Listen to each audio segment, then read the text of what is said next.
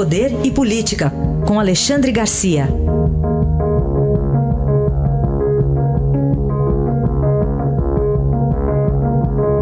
Alexandre, bom dia. Bom dia, Raíssa. Bom dia, Carolina. Oi, bom dia. Vamos começar falando da viagem do presidente Bolsonaro, que já embarcou para participar da Assembleia da ONU em Nova York e com cuidados médicos a bordo do avião, Alexandre. Pois é, uma viagem cheia de riscos e emoções, né?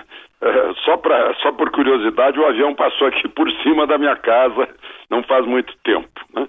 É, esse voo é, é, é demanda muitos cuidados médicos por causa de uma da possibilidade de uma embolia pulmonar, né? o risco porque recém-operado, fez questão de fazer essa viagem, disse que ele é que tinha que ir, dar explicação pessoal sobre a Amazônia e sobre uh, mudanças no Brasil, né? se, se soltar, se, se formar um coágulozinho lá na, uh, no sistema venoso das pernas e começar a subir, né? entra pela veia cava no coração, coração bombeia para o pulmão, pode estar uma embolia, o que é uma coisa muito séria. Então ele está sob, sob anticoagulantes, inclusive injetados, né? meias elásticas para diminuir a possibilidade de uh, diminuir o trabalho do sistema venoso das pernas, né? uh, e, e, precisa uh, ir alternando caminhada no avião, com, com ficar na posição horizontal, não ficar muito tempo sentado, né? e tem as emoções lá. Está lá o governador do Amazonas, que vai falar na Universidade de Colômbia sobre, sobre a floresta. Está lá a Marina Silva, ex-ministra de Meio Ambiente, e, e, um grupo maior falando hoje sobre, sobre essa, essas questões do clima. Né? Uh, provavelmente haverá manifestações. Né? Uh, no plenário, vejam só, enquanto os Estados Unidos mandam tropas para a Arábia Saudita, vai estar uh, Trump e o, e, o, e, o, e o, dirigente da, do Irã. Né? Então, são muitas as emoções, como diria Roberto Carlos. Ele volta logo, volta de, logo depois do discurso né, de abertura da Assembleia, uh, volta em seguida, não passa mais pelo Texas, como inicialmente haviam programado Talvez chegando aqui já está já estaria aprovada a reforma da Previdência, que vai amanhã de manhã para a Comissão de Constituição e Justiça, onde é, certamente será aprovada, e há a previsão de que tenha mais de 60 votos em plenário. Né? E a previsão é de que o presidente do Senado leve logo para plenário para ser, ser aprovada, para tratar de, na quarta-feira, da questão do Procurador-Geral da República fazendo a mesma coisa, sabatina na Comissão de Constituição e Justiça e depois plenário, o, o Augusto Aras. Né?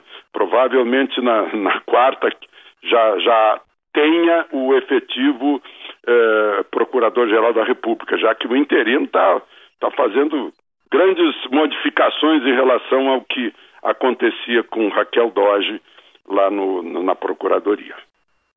Alexandre, vamos falar sobre a Petrobras, que perdeu com corrupção, mas perdeu mais com o preço?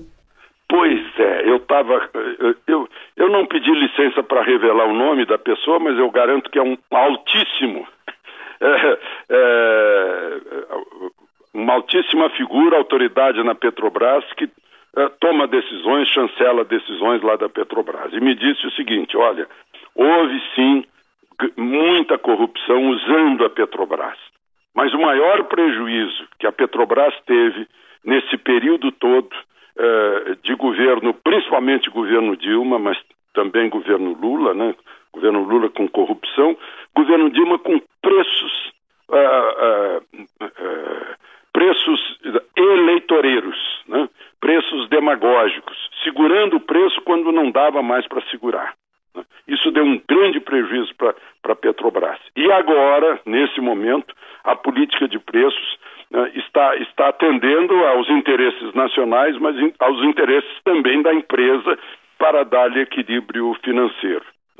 Parece que a Petrobras, enfim, está entrando nos eixos e está sendo eh, enxugada também, né? Aquilo que, que era considerado gordura, que era considerado eh, eh, não necessidade da empresa, com com os interesses do país, eh, já está sendo desligado da empresa, está sendo vendido. Alexandre, para finalizar, queria que você falasse um pouco de um ministro que não aparece muito em polêmicas, mas está tá viajando bastante aí para expor o Brasil, né? Olha, só de, só de ver o, a programação dele, a gente cansa, né? Ele passou a semana toda nos Estados Unidos, a semana passada, falando com investidores eh, para investir em operação de, na, na, na, infraestrutura, nos transportes no Brasil.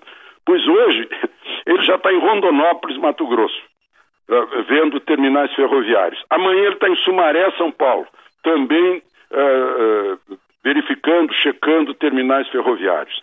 Depois, na quarta, vai estar tá inaugurando no Rio de Janeiro a pista do, do, do Santos Dumont, que foi totalmente reformulada, reformada. No dia seguinte vai estar aí em São Paulo e quinta e sexta para leilões da, da BR 364, 365. No sábado vai estar em Florianópolis, inaugurando o aeroporto. Domingo já vai estar na Espanha, conversando de novo com investidores eh, de operação. Muita gente o compara com Mário Andreasa, mas eu acho que ele está tendo, né, graças a uma logística mais rápida hoje em dia, ele está tendo aí uh, mais ainda esse dom de estar em toda parte ao mesmo tempo, eu não sei como é que não cansa. Aí está a análise de Alexandre Garcia, que volta amanhã ao Jornal Eldorado. Obrigado, até amanhã. Até amanhã.